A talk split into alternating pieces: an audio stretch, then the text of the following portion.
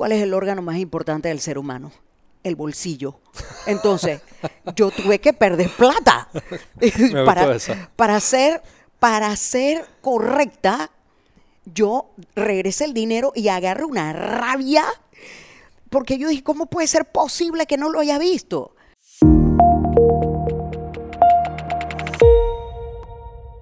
Bienvenidos todos a otro episodio más de Personal Upgrade Academy, un espacio donde semana a semana me siento con personas de todos los caminos de la vida a conocer de sus aciertos, sus fracasos, sus errores y su historia porque creemos fielmente que todo el mundo tiene una historia por contar y que si nos damos la oportunidad de escuchar de todo el mundo tenemos algo por aprender. El día de hoy, episodio número 107 y antes de entrar a colación y, hablar un poco de quién nos acompaña el día de hoy, eh, si eres nuevo en esta comunidad, bienvenido primero que nada. Gracias por ser una mente más, una mente curiosa que tiene ganas de aprender. Estos episodios y este, esta comunidad sacamos episodios todas las semanas hablando con personas interesantes de todas partes de Latinoamérica, personas que son eh, que tienen historias que han conseguido el éxito en sus industrias o en las carreras donde están y también pueden ser mentores tuyos a la distancia. Así que si estás aquí por primera vez, gracias por acompañarnos. Recuerda que nos puedes seguir en Instagram, TikTok, LinkedIn, Facebook, Spotify, YouTube, a donde tú quieras nos vas a encontrar como Personal Upgrade Academy. Con eso dicho, bienvenidos y a los que ya son parte de la comunidad están con nosotros semana tras semana, gracias por estar con nosotros una semana más. Eh, con eso dicho, ahora sí, episodio número 107. El día de hoy vamos a hablar de un tema que creo que es suma, suma, sumamente importante y relevante para todas las personas, porque somos personas, somos un animal social por naturaleza. Entonces la interacción, el poder comunicarse y el poder entender a la otra persona con quien me comunico de una manera más eficiente es sumamente importante y te abrirá muchísimas puertas. Y hoy vamos a estar hablando de un tema que llevo muy cercano a mi corazón, que es el tema de las comunicaciones. Y para eso nos acompaña en el episodio número 107 Berta Tuñón. Bienvenida, ¿cómo estás? Muchas gracias, gracias a ti por invitarme. Estoy muy bien. Qué Encantada bueno. de estar aquí contigo Qué, hoy. qué bueno, me alegro. Bueno, mira, Berta, siempre me gusta comenzar por, por dar un poco de contexto de con quién estoy hablando. Aquí nos escuchan aquí en Panamá, en otros países, entonces seguramente hay gente que te conocerá y verá este episodio y hay otra gente que tal vez no. Entonces, para hablar un poquito de Berta, como dije hoy día, trabajas alrededor y el área central de tu trabajo es el tema de comunicaciones. Pero para trabajar en ese área se requieren muchas habilidades o tal vez hay mitos que, gira alrededor del tema de la comunicación. Ah, que yo tengo que ser así, tal vez tengo que ser extrovertido, tal vez tengo que tener esa habilidad natural de relacionarme con las personas. Y para ir tal vez desmintiendo o confirmando algunas cosas que pueden tener las personas en su cabeza, quiero conocer esa Berta más pequeña. Eh, siempre fuiste una persona, digamos, muy apoyada en ese área de, no sé, humanidades, comunicación, eras una persona desde pequeña tal vez muy abierta. ¿Cómo era esa Berta de niña? Siempre muy abierta, eh, muy elocuente. eh, me encanta leer, así que pues la facilidad del verbo siempre la tuve. Eh, y ha- hay un, un detalle mío que pasó conmigo de pequeña y que le atribuyo yo este interés por este tipo de comunicación no verbal. Y es que a mí mi abuela me cuidaba. Entonces eh, quedamos a cargo de mi abuela, mi prima mayor y yo. Y cuando mi abuela tenía que ir a hacerse los mandados, me dejaba con mi prima mayor, que le sapeaba cualquier cosa a mi abuela. Pero mi prima es sorda. Entonces, aquí viene el tema de cómo se comunican dos personas y cómo generan esa cohesión dos personas que tienen una brecha generacional tremenda, yo siendo una niña y mi prima ya una adolescente, y generamos una cohesión tremenda. ¿Y cómo, cómo fue esto? ¿Cómo eh, eh, la comunicación a través de la barrera fue interesante cómo la desarrollé yo con mi prima? Ahora, un paréntesis. No solo una diferencia generacional, sino una clara diferencia y tangible y real diferencia en la forma en la que ambas podían expresarse y comunicarse. Así es. Y entiendo yo, ahorita nos seguirás contando, pero no es como que a ti te entregaron una guía, como que así es que se van a comunicar. O sea, Así es, así es, así es. Eso fue innato y es lo que todos tenemos. Es eh, como una madre aprende a entender a su hijo recién nacido. Yo no tengo hijos, tengo sobrinos, pero empiezas como profesora que también soy, empiezas a comunicarte con tus estudiantes cuando empiezas a verlo de manera más consecuente, de manera más eh, rutinaria. Entonces, eh, eh, es interesante cómo de manera instintiva uno aprende a observar a las personas. Todos somos observadores. Algunos somos más prolijos que otros, más, más cautelosos, más detallistas que otros, pero todos a las finales terminamos observando al ser humano.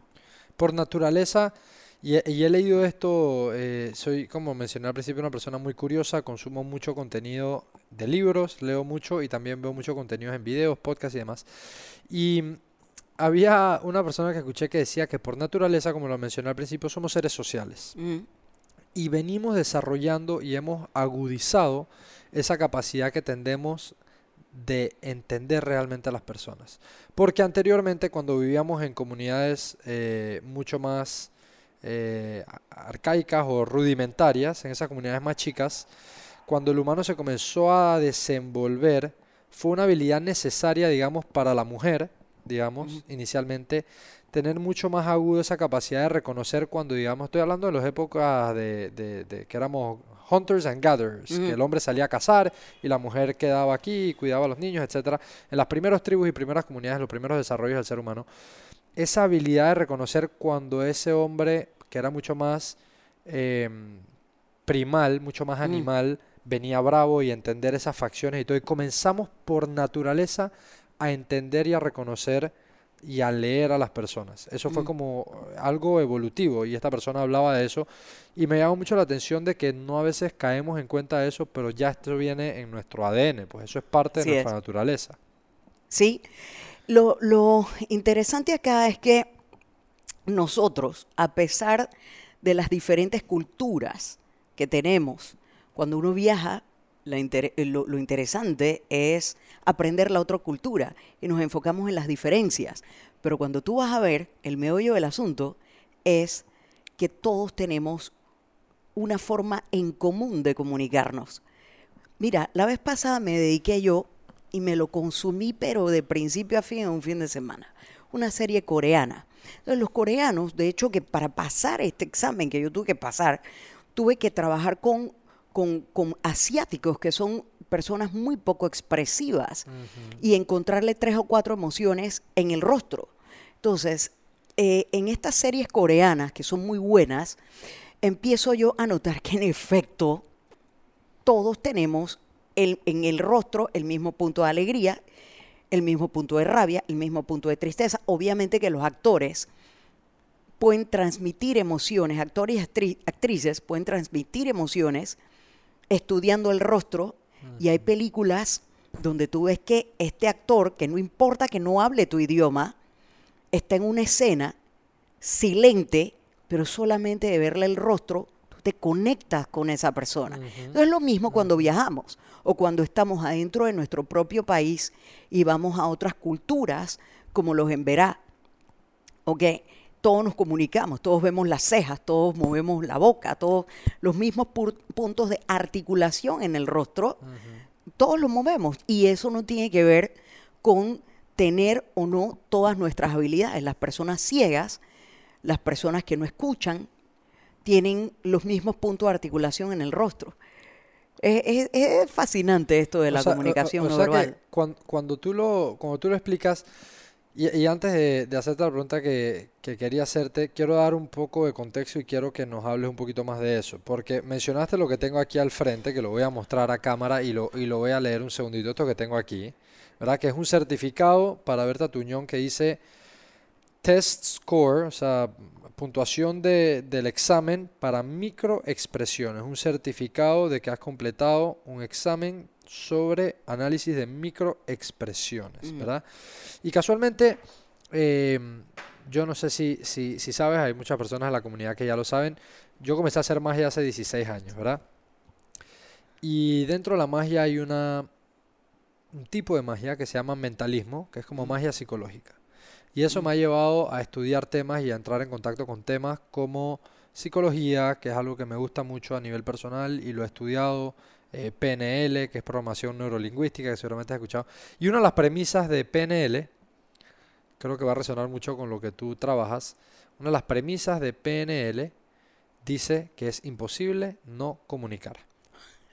Así es. Que uno siempre comunica, Sí, ¿verdad? sí. Entonces, en el área de trabajo donde tú estás, y para darle un, un poco de contexto a las personas y que se sumen a la conversación y sepan realmente como en el, en el, en el centro de lo que tú estás, tú te dedicas a trabajar con comunicación no verbal, ¿verdad? Eh, eh, eh, eh, es mucho lo que tú desarrollas y mucho lo que has conocido a través de los años y has trabajado en la comunicación no verbal, porque uno tiene comunicación verbal Mm. y comunicación no verbal. Entonces, para darle un poco de, de relleno a esto que acabo de decir, cuéntame un poquito eh, realmente la base de esto, cómo entraste en contacto con estos temas, que ya sé, por lo que mencionaste, que vino inicialmente de esa experiencia que tú tuviste de tratar de buscar la forma en cómo comunicarte con una prima, Sí, con mi prima.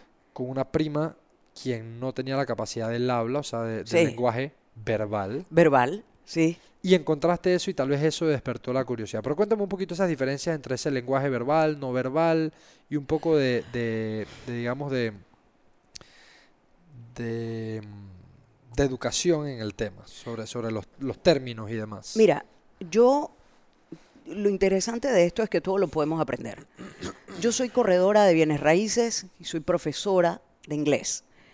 También soy traductora, pero a mí me encanta hacer bien mi trabajo. Y parte de lo que yo siempre vendía era el filtro del cliente. Filtro del cliente implica que si una señora propietaria o un señor propietario me dice, oye, quiero que me alquiles mi apartamento, yo me voy a vender como la persona que te va a llevar un negocio autosostenible, con un inquilino que te pague a tiempo y que no te cause problemas adentro de tu casa. Pues yo llevaba un par de años muy bien, filtrando muy bien, hasta que siempre pasa la primera vez. Ajá. Llegó una cliente, mira, tenía todos los documentos para llenar mi perfil De un buen cliente. de un súper buen cliente. Excelente ingreso, excelente background, todo el documento en blanco y negro, perfecto. Pagó todo muy bien. Al primer mes, ya esta mujer estaba dando problemas. No pagaba tiempo. Me llamaron y me dijeron, oye, eh, tu cliente está dando problemas, no me está pagando a tiempo. eh, además, se me están quejando los vecinos de los escándalos. Llamo yo a, a mi cliente, la inquilina, y le digo, bueno, acá, mira, es que necesito sentarme a hablar contigo.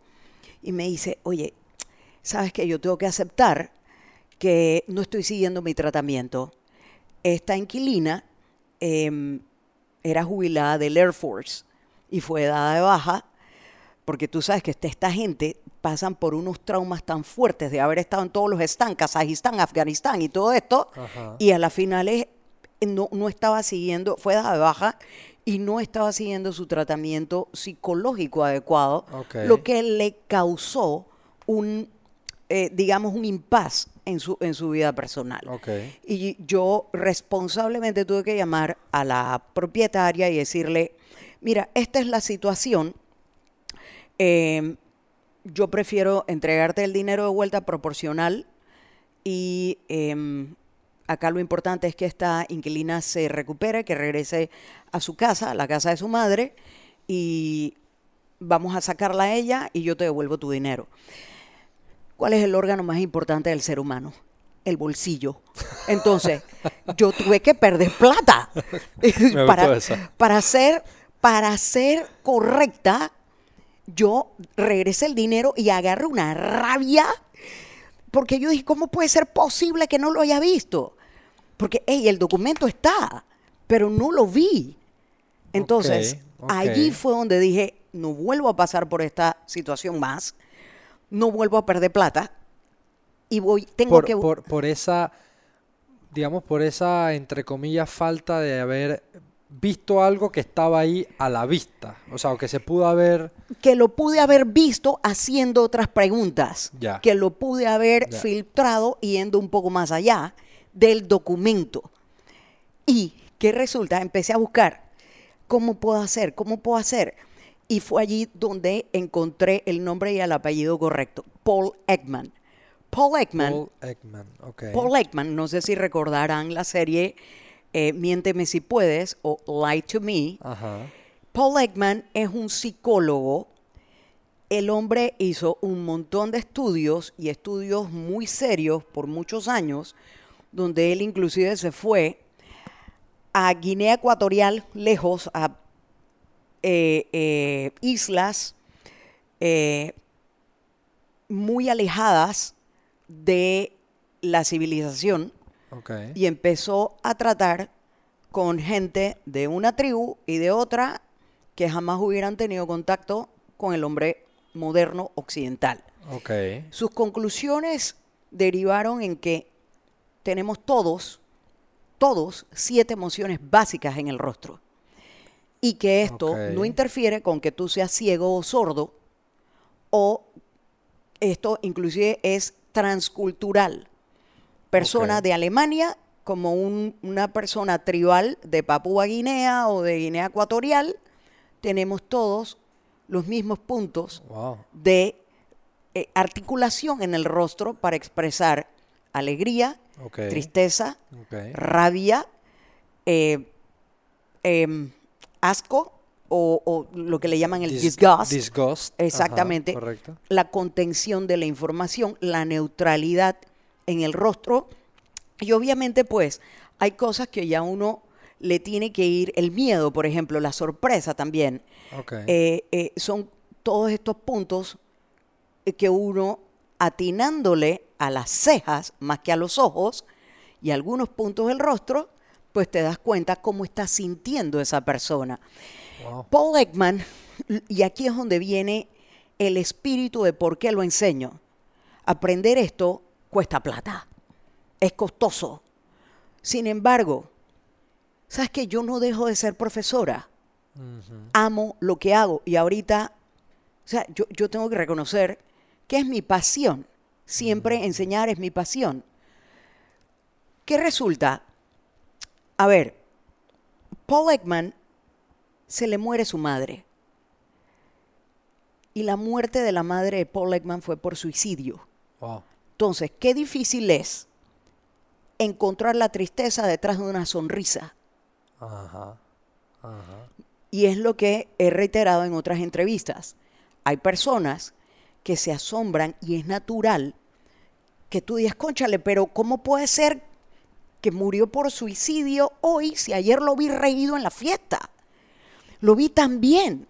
Y una de las cosas más difíciles para un psiquiatra es darle de alta a alguien que ha tenido en su consultorio o en su que ha tenido recluido En su historial, Es- digamos, como paciente. que él tiene por delante después de haber tenido un intento suicida. Ajá. Eso tiene que ser muy retador para un psiquiatra. Entonces, ¿cómo lees que esa persona en efecto está bien? Los psiquiatras tienen sus, sus estándares y ellos sabrán. Sin embargo, para Paul Ekman, después de pasar por esa experiencia, fue tan dolorosa que lo llevó a él a estudiar el rostro. Y después de estas siete emociones, siguió estudiando, encontró otras más, encontró que podemos sentir muchas cosas, porque las emociones son rápidas. Son Entonces tú- fugaces, sí. Y rápidas. Sí, tú lo sabes, tú, tú lidias con gente. Entonces, ¿cómo, cómo, ¿cómo dar con eso? Pero eso es apenas, y por eso yo tomé cuatro años entre que tomé el curso y decidí certificarme. Porque cuando yo tomé el curso, salí con preguntas y dije, espérate, ya vi que él me puede estar diciendo que yo le caigo bien, pero en realidad es una risa falsa. Esto acá, la microexpresión. O si yo te pregunto, oye Juan David, en realidad tú me puedes vender esa cámara por, por 100 dólares. Ese es el precio más bajo que tú me puedes dar. Y tú me dices, sí, ya yo sé que es un no. Porque aquí me estás dando el, el sentido de superioridad o quizás hasta de burla. Entonces yo tengo que prestar mucha atención a eso. Sin embargo, eso es apenas la punta del iceberg. Como hicimos durante la pandemia con la mascarilla Wow. cómo leías. Y lo que a mí me dio un poquitito más de ventaja, las pocas veces que yo salía, era apuntarle siempre a la ceja, ver pies y manos. Por eso fue que decidí pausar la obtención de, ese de esa certificación y estudiar del cuello para abajo, porque los pies y las manos hablan quizás mucho más rápido de lo que te habla el rostro. Porque cuando tú estabas siendo criado, no importa quién te haya criado, lo que te decían era, no me mientas. Y después de no me mientas, pero no me pongas esa cara. No me vengas con, no me pongas esa cara. Entonces uno, ajá. ya viene, eh, no me pongas esa cara. Te me tranquil, tú no habías dicho nada, pero no te he dicho nada, mamá. No me pongas esa cara. Entonces, Es verdad, es tú verdad. aprendes a Como a neutralizar, tal vez. Exacto, y de allí es donde viene el término cara de póker. Ajá. Porque uno aprende a dominarse un poco. Ajá. A pesar de eso, se escurre el gesto en el rostro, pero el cuerpo habla mucho más rápido. Y fue por eso que me dediqué a estudiar, investigar, leer, comer más libros. Y gracias a Dios existe eh, Kindle, que lo puede bajar mucho más rápido. Y qué bueno, gracias a Dios y a la vida también leo inglés, puedo, puedo manejar el idioma. O sea, la, la información llega más rápido. Eh, libro que sale, libro que voy comprando de los autores que más me gusta leer a mí. Así Entiendo, que eh, entiendo. eh, So- de, de ahí es donde viene la génesis. de todo de, so de ahí es donde nace esa idea de ir entendiendo esa parte no verbal de- del, del lenguaje, porque, porque es, es, es complementario. Como tú dices, la parte verbal obviamente carga eh, una parte, un peso importante en nuestra comunicación del día a día. Sin embargo, hay tanto más oculto atrás en esa parte no verbal. Y, y como decía, en, en este, en esta ciencia, digamos, de programación neurolingüística, hablan de eso.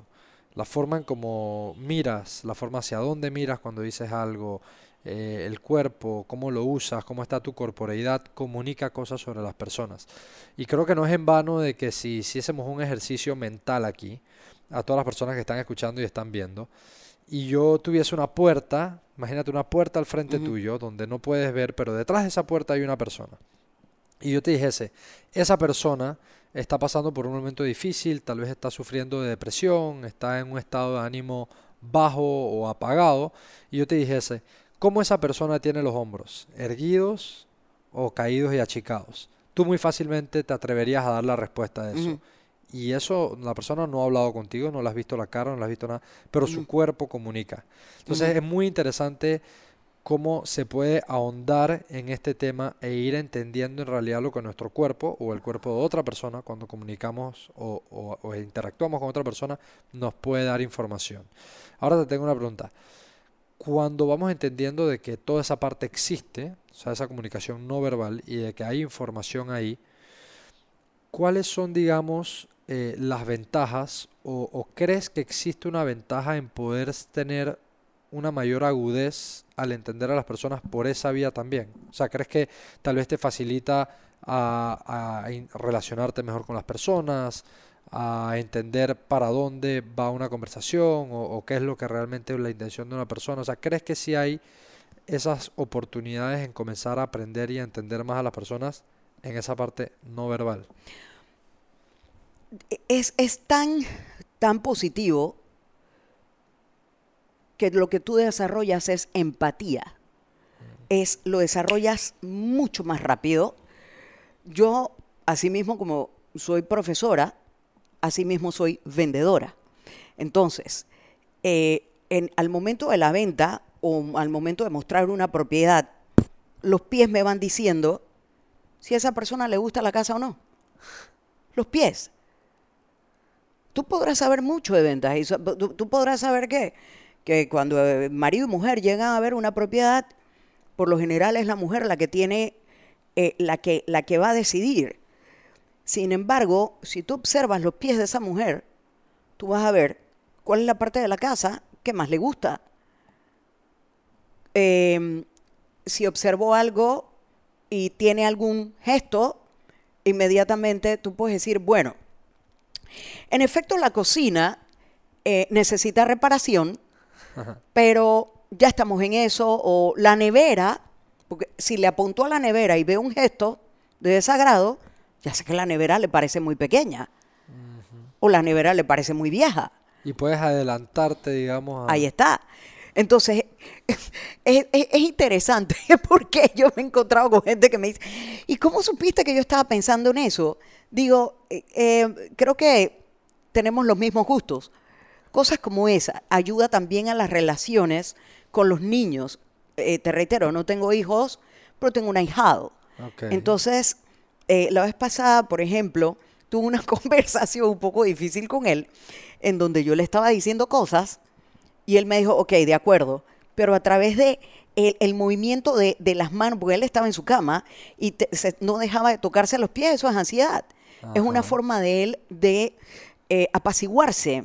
Es, por ejemplo, em, mejorar esa habilidad comunicativa de que si tú sabes que a esta persona está conversando contigo y de repente tiene ese flujo y reflujo en las manos y se las lleva a sus genitales en un momento de la conversación, tú debes saber que si la conversación es difícil, esa parte le hace sentir más vulnerable Ajá. en el momento que se lleva las manos a los genitales, que no aplica para todos, pero es, es digamos, Te puede, un ir, tell. te puede ir dando como indicios. o- Exactamente, exactamente. Es, es, no es un tema em, tal como lo, lo propone, me encanta mucho leerlo, eh, que en los años 60 fue este etólogo buenísimo, eh, Desmond Morris, que uno también lo tiene que leer, es un zoólogo y etólogo. Eh, cuando, cuando observamos a la gente, somos como observadores de aves. Entonces, el observador de ave tiene el binocular y observa al ave. No le dispara de inmediato. Tú no puedes utilizar tus ojos y esta habilidad em, que lo puedes aprender como una escopeta para atacar a la gente. Y decir, ah, mira, ve, ya te moviste ahí y me estás mintiendo. No, es un conjunto de cosas, un conjunto de movimientos, lo que le llamamos nosotros la paraverbalidad, es cómo te estás comunicando conmigo, lo que me estás diciendo, y si esos gestos van acorde con tu palabra. Ajá, si, si, si hay, si hay, digamos, eh, si es consono lo que veo y lo que escucho. Esa es la primera. Es el tema de, em, digamos, nosotros tenemos una base, que son las tres Cs. Es el contexto, por ejemplo, tú mírate como tú estás sentado, con tus piernas cruzadas, esa puede ser la forma en que tú te sientas más cómodo. Yo desconozco tu línea base, pero dentro del contexto en donde nosotros estamos hablando, tus piernas cruzadas y tus manos cruzadas, puede ser que me esté indicando a mí que tú estás muy cómodo acá conversando conmigo. La punta de tus pies está mirando hacia mí, inclusive las dos puntas, te sientes cómodo acá. ¿Ok? Ok. Entonces, em, el contexto también tiene que ver, por ejemplo, hay una foto que yo utilizo mucho cuando estoy enseñando esto, es la foto de Winston Churchill em, al momento en donde se gana la guerra. Ajá. Está él con Fra- eh, Franklin Delano Roosevelt y está Stalin. Entonces, Winston Churchill sale sentado así, pero con el sombrero sobre sus genitales. Y es de caballeros, en esa época era de caballeros, pues quitarte el sombrero. Ajá. Sin embargo, Stalin no se había quitado su sombrero. Winston Churchill, eh, eh, Franklin tampoco. Entonces, acá el contexto es que Churchill sí estaba más incómodo porque él lo que quería era dividir a Alemania en dos partes y no se le dio. A pesar de que estaba en el equipo ganador, él quería algo más y no se le dio. Y estaba incómodo en ese momento. Por lo tanto, yo puedo sumar el hecho de que su incomodidad, me quito el sombrero y no lo coloco aquí, o no lo coloco sobre mi rodilla, lo coloco sobre mis genitales. Entonces eso le, eh, le añade un poco al contexto. Si tú y, a, tienes... y a la información que ya existe de... Exactamente. Si aquí hace mucho frío y yo tengo los brazos cruzados, yo no puedo decir, o no podrás decir tú, que tú tienes una aprensión hacia mí, porque y- y la temperatura está perfecta, pero no- si- si hubiera frío, yo no puedo decir, o no podrías decir tú, que yo estoy mal contigo o que tú me caes mal porque yo tengo los brazos cruzados. Es sencillamente, conchale, hace frío.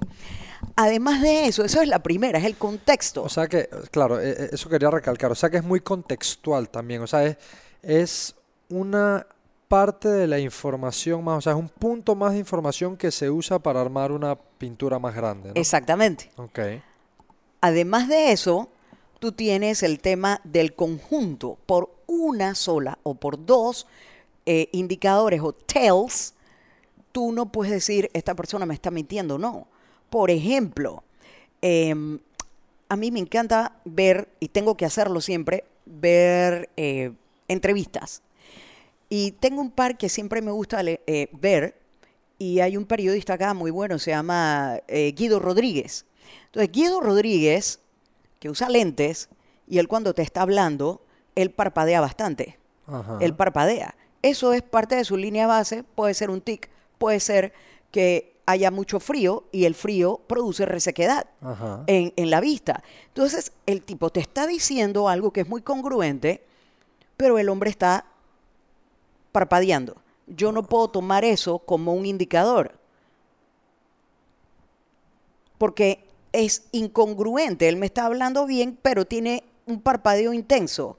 Ok, tiene que haber otra cosa que lo esté incomodando.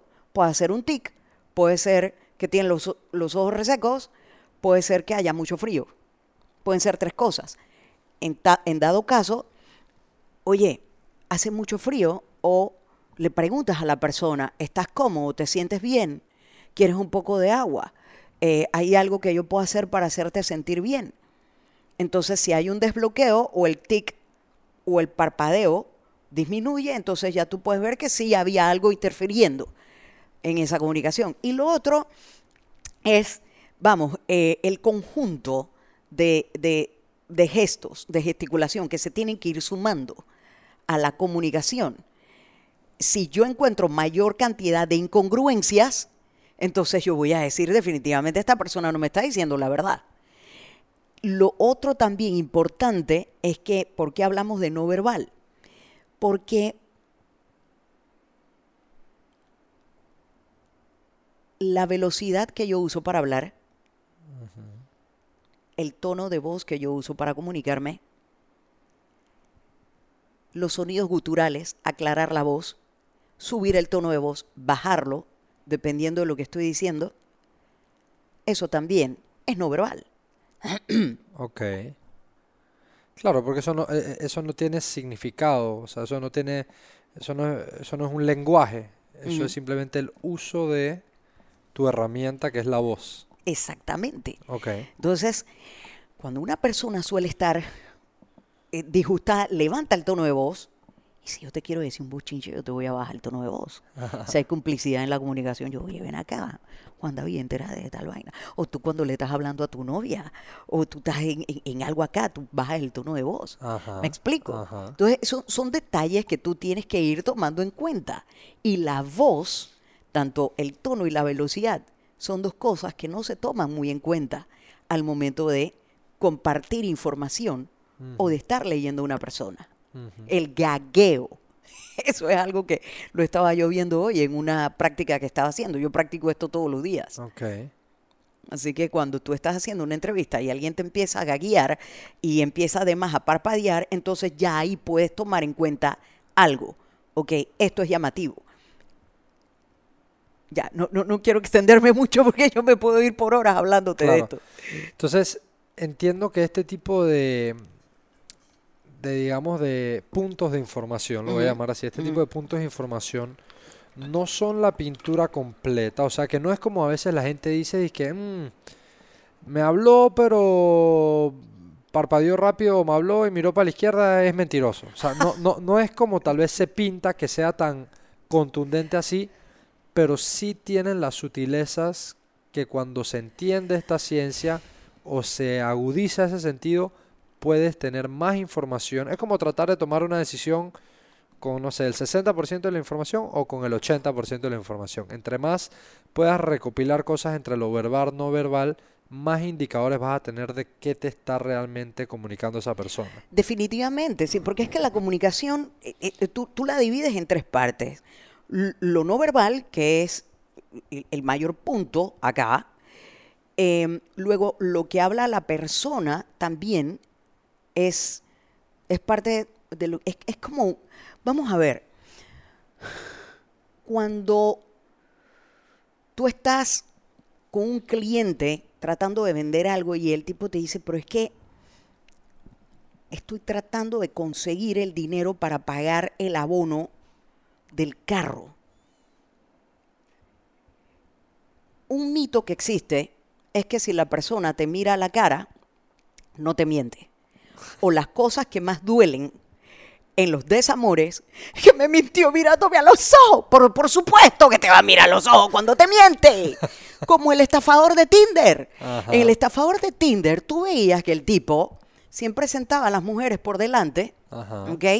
Y aquí es donde viene un mito. El mito es, yo te tengo que ver a ti, porque si yo soy el depredador, como el león, la leona en realidad es la que caza, cuando va a la cacería, no le suelta la vista a la gacela, Ajá. la mantiene en, Siempre en su mira. en su mira.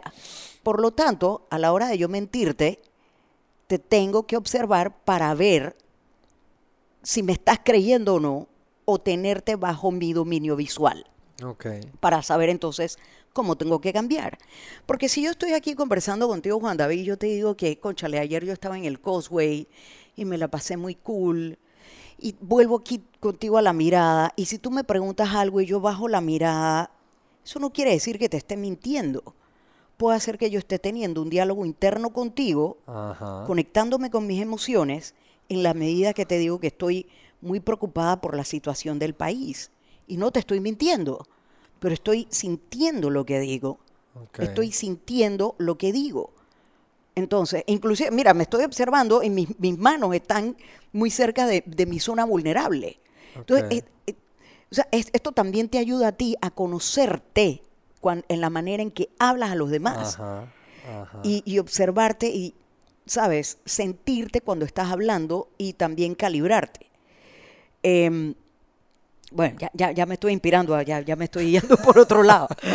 No, no, pero, pero me, me parece fascinante entender la cantidad de aristas, digamos, que hay cuando te vas a ver el tema de, de comunicación no verbal. Porque uno pensaría, o creo que los mitos generalizados que hay es, eh, creo que mucha gente ha visto eso por ahí, de, de que tal vez en las series que ven en, en la tele Mm. eso, eh, que si el ojo para la izquierda, si el ojo para la derecha, o que si abajo para la izquierda está buscando información, o un poco de cosas que hablan sobre, que entiendo que y eso yo lo vi cuando, cuando estudié programación neurolingüística, que sí hay ciertos patrones de los ojos que también hablan de si tú estás, eh, y son cosas así muy, Sí. muy, muy sucintas, pero es como que a la información la estoy recopilando, la información la estoy creando. Así hay es. cierto- hay ciertos patrones que, que comunican, pero me gusta mucho cómo lo has planteado de que no es algo blanco y negro, pues. O sea, no Mm. es como que si hace eso, eso es. Es un tema mucho de contexto. Y entender la línea base de la persona. ¿Qué, qué- cuando dices línea base, ¿qué, qué significa para entender cuando te refieres a línea base? Mira, por ejemplo, la vez pasada yo decodifiqué a la ex canciller de Panamá, Erika Muinés. Pero Erika para, Muñoz, para decodificarla a ella, yo tuve que ver varios videos de ella Ajá. y entender su línea base. Su, su, su estilo de comunicación. Exacto. Ok, ok. Tú puedes ver, cualquiera que, que me vea a mí en este momento y que entiende de esto, puede entender que parte de mi línea base cuando yo hablo es mantener mis manos serenas. Ella, por el contrario, cuando te habla, es muy expresiva, comunica mucho, es, eh, usa mucho sus manos, eh, usa mucho el rostro, se mueve su cuerpo. Ella es muy comunicativa, Erika Muinés. Por lo tanto, cuando a ella le hacen ciertas preguntas y ella contiene información, ata sus manos y le pregunta, pero ¿u- usted le pidieron que, que renunciara a su... Y ella dice, de nuevo, le voy a responder. ta. Aquí estoy encontrando algo que es un tell, un indicador. Recoge las manos y asientes con la cabeza. No responde, pero me estás asintiendo. Ay, hay una comunicación no verbal interesante. Y.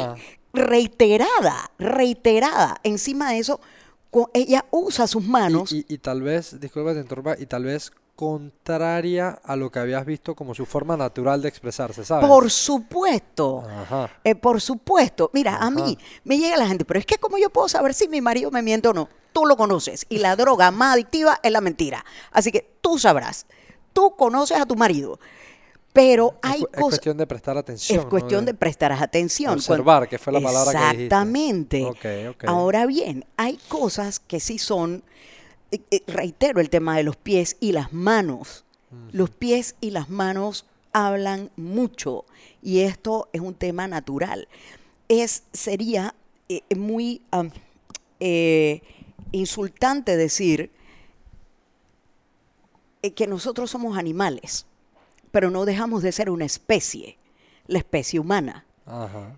¿Ves? Entonces, reitero, vuelvo a Desmond Morris, si nosotros empezamos a observarnos, por ejemplo, una de las prácticas que yo hago es irme a un mall. O yo detesto los malls, no me gustan los malls, la gente, pero me encanta el helado. Entonces, yo me compro un helado y me siento a ver a la gente por los pies y empiezo a decodificar cómo se siente ese hombre con relación a esa mujer y cuando llego al torso, veo que están cada uno pegado a su celular, que suele ser muy, que es muy usual actualmente que tú te sientes con tu pareja y que cada uno esté metido en su celular, pero solamente por ver los pies, tú puedes ver cuánta conexión o desconexión, acercamiento o distanciamiento hay entre esas personas, o si son personas que se están conociendo, eh, ahí va a venir un beso, ahí va a venir un abrazo, espérate, ey, espérate, ya vas a ver, estas son parejas, págata, ahí viene. Eh, eh, eh, es interesante, es interesante observar sin juzgar. Ajá. Ese es el detalle.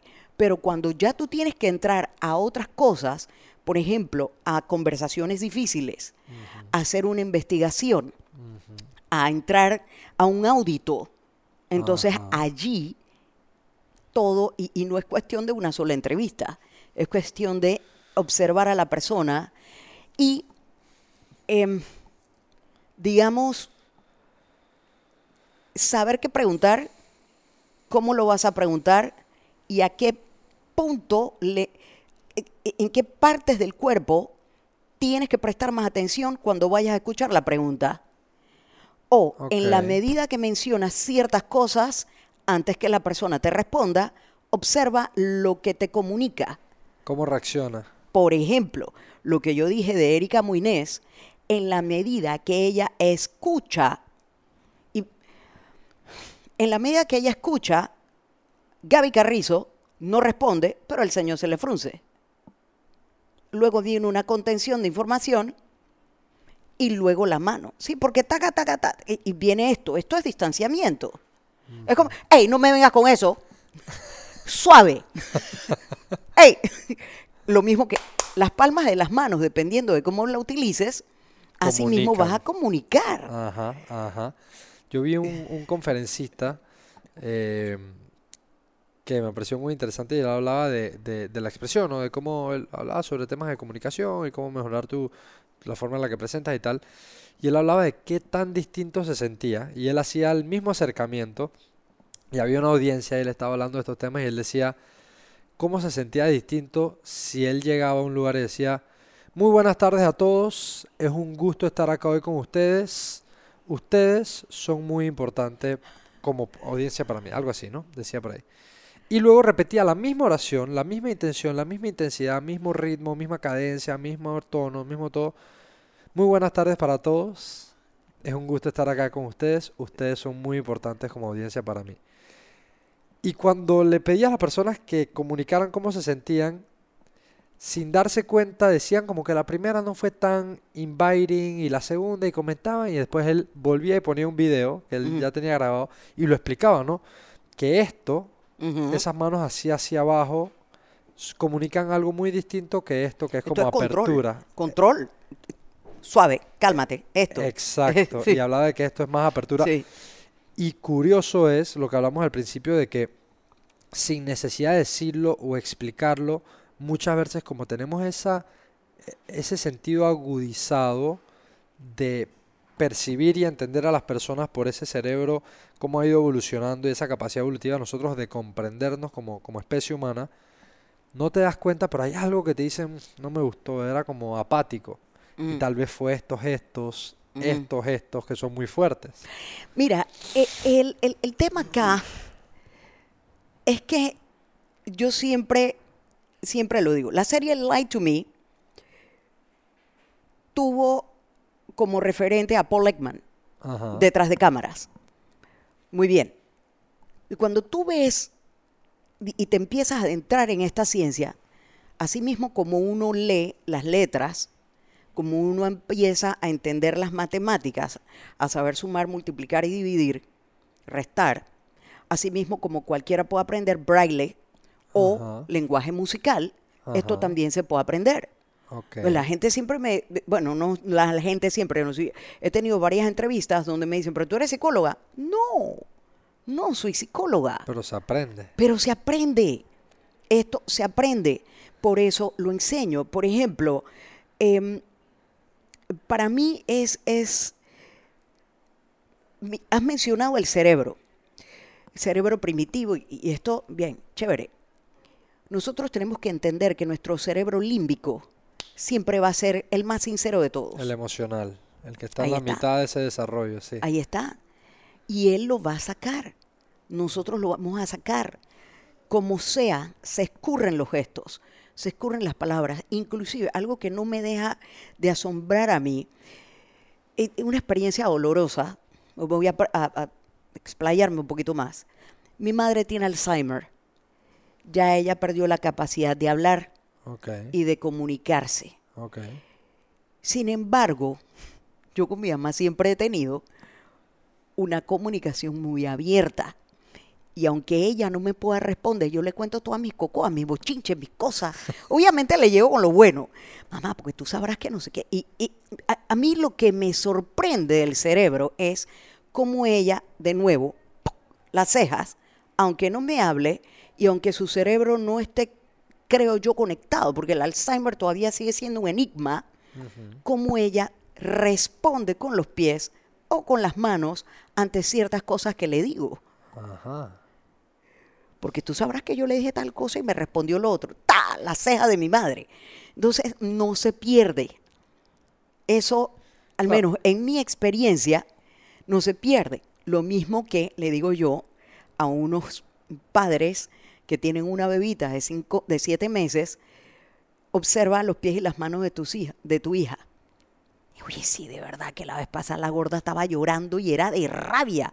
¿Cómo lo supiste? Por los pies. Claro, cuando tú- Amarrados así. amarrados. Entonces es por eso, uno no pierde eso.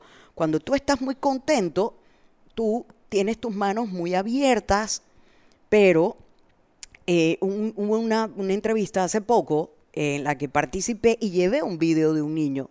Y el niño estaba disgustado y estaba triste y cuando caminaba tenía las manos en puño. Entonces, yo digo, ahí está, o sea, no solamente tengo los pies, cómo se sienta, sino que además cuando camina sus manos están amarradas. Observa eso en tus hijos cuando se acerquen a alguien o cuando alguien se les acerque. Pueden estar coaccionados.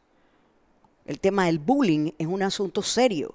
Entonces hay cosas que nuestros adolescentes y nuestros niños nos van a negar y nos van a mentir, porque ya fuimos adolescentes y sabemos que mentimos. Ajá, Pero hay cosas ajá. que son más graves de ocultar ¿Qué otras? que duda? otras. Y si, sospech- y si sospechas, entonces aprende a dónde tienes que observar. Importantísimo. Ahora, cuando, cuando tú, y, y- y creo fielmente en lo que dices de que en esta vida todo se puede aprender. Mm. Si uno tiene esa curiosidad, esa disposición, esas ganas de aprender, se puede aprender. Estos temas que, como hemos conversado aquí, seguramente al, al poder tú explayarte en este tema y que la gente tenga un- una perspectiva diferente a lo que ha escuchado por ahí o algo escuchándolo de una profesional en estos temas, si yo quisiese aprender, entiendo que tú como profesional y como educadora, que me gusta que al, al- mencionarme no sabía yo que eras educadora, tienes esa capacidad y ese placer por la docencia, ¿no? Por compartir.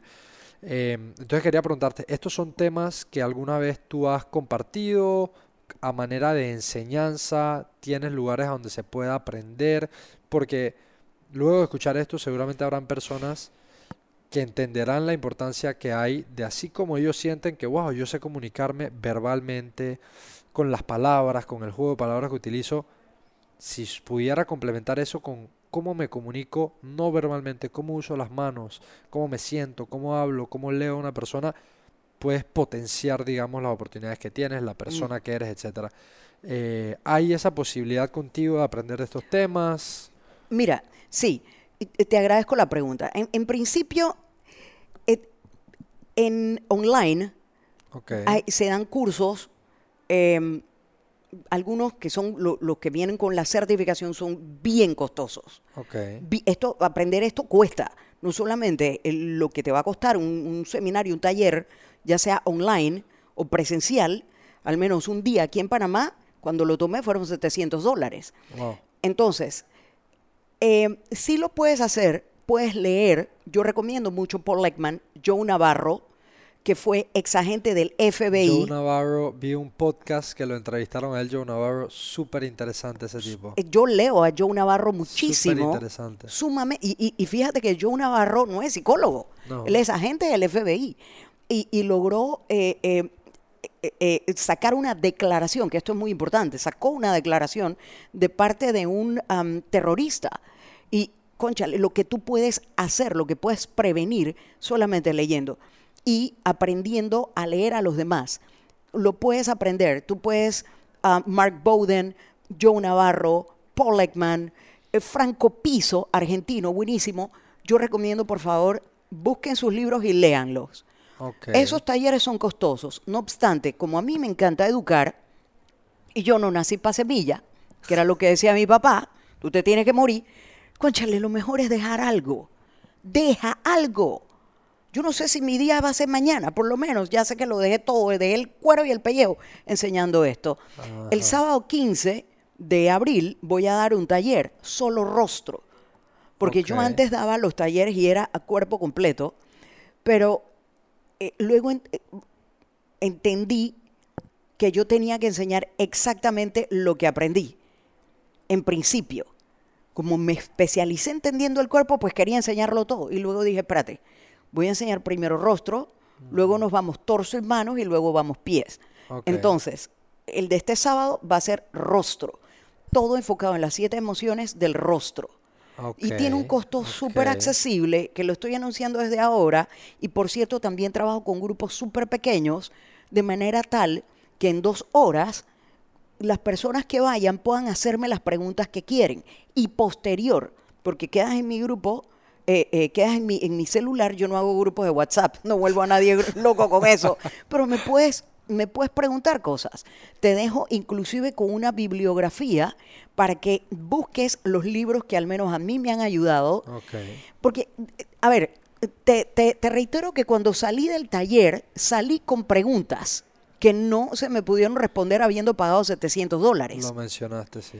Bien, entonces lo que yo hice fue durante esos años conseguir mis propias respuestas, que es a donde yo quiero llevar a la gente ahora. Si ves esto, hey, tu pregunta sería más bien, ¿por qué esta persona llora? Si ves esto, es, preguntar, es saber a dónde le tengo que poner el, la lupa a la persona cuando le estoy haciendo tal o cual pregunta, prepararte para una conversación. ¿Ves? De eso vamos a hablar en el taller. Es los siete puntos, eh, las siete emociones en el rostro más una, que es la neutralidad. Ok. okay tenemos dos horas para ver eso y, pues los invito a que vengan, pues el, sábado 15. Increíble, increíble. Eh, bueno, igual aquí eh, durante toda esta conversación y en los diferentes perfiles y publicaciones va, van a estar tu, tu, perfil para que la gente se pueda poner en contacto contigo. Y me parece increíble. Yo creo que a las personas, me gustó lo que dijiste de que hay muchos recursos con los cuales si este es un tema que te cautivó la atención o es un tema que sientes que va a tener un impacto personal en tu vida, que como dije al principio creo que es de suma importancia para todo el mundo, aprender a comunicarte de manera más eficiente y más efectiva en tu lenguaje verbal es clave para lo que tú quieras conseguir. Saber contar una historia, saber relacionarte con las personas. Y si eso lo puedes complementar con esa otra parte que tiene un peso igual de importante en la comunicación, que es esa gestualidad, ese, e, esa corporeidad, esa parte no verbal, sin duda que va a tener un impacto increíble. Y me gustó eso de que dijiste de que puedes si eres una persona curiosa y te gustan estos temas, comenzar a buscar recursos y, entrar y comenzar a mojarte, como dicen, a mojarte los dedos, el pie y los pies en estos temas, ¿no?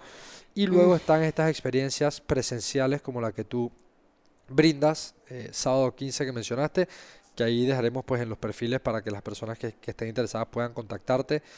Y ha sido eh, gratificante, interesante poder escuchar de alguien que ha dedicado horas de horas de horas y de horas de horas al estudio de estos temas. Como te dije, soy apasionado por la comunicación. So, me ha encantado conversar contigo. Igualmente eh, acá. Y, y, sí quería decirte, em, preguntarte más que nada, es una pregunta em, con la que luego de que cubro ciertos temas cada vez que hay un episodio, siempre cubro un tema central y para cerrar el episodio siempre me gusta dejarle una pregunta hipotética a la persona que se sienta conmigo. A ver. Y es la siguiente. Hoy día, ¿verdad? Em, Berta Tuñón ha pasado una serie de aciertos, desaciertos, errores, fracasos, experiencias vividas. Y todos en nuestras vidas hemos tenido momentos de incertidumbre, ¿verdad? Eh, transición en, en, la vida profesional, amorosa, de todo. Momentos de incertidumbre. Si con lo que tú has experimentado a través de la vida y lo que te ha llevado a ser hoy día quien es Berta Tuñón, con esas experiencias, esas vivencias, todo lo que tienes que te hace quien eres hoy día, pudieses ir al pasado hipotéticamente, encontrarte con una Berta más joven y en un momento donde haya estado lleno de incertidumbre, llena de incertidumbre, le pudieses dejar un consejito, uno, así, acercarte y susurrarle al oído un consejo ¿Qué le dirías a esa Berta en ese momento de incertidumbre?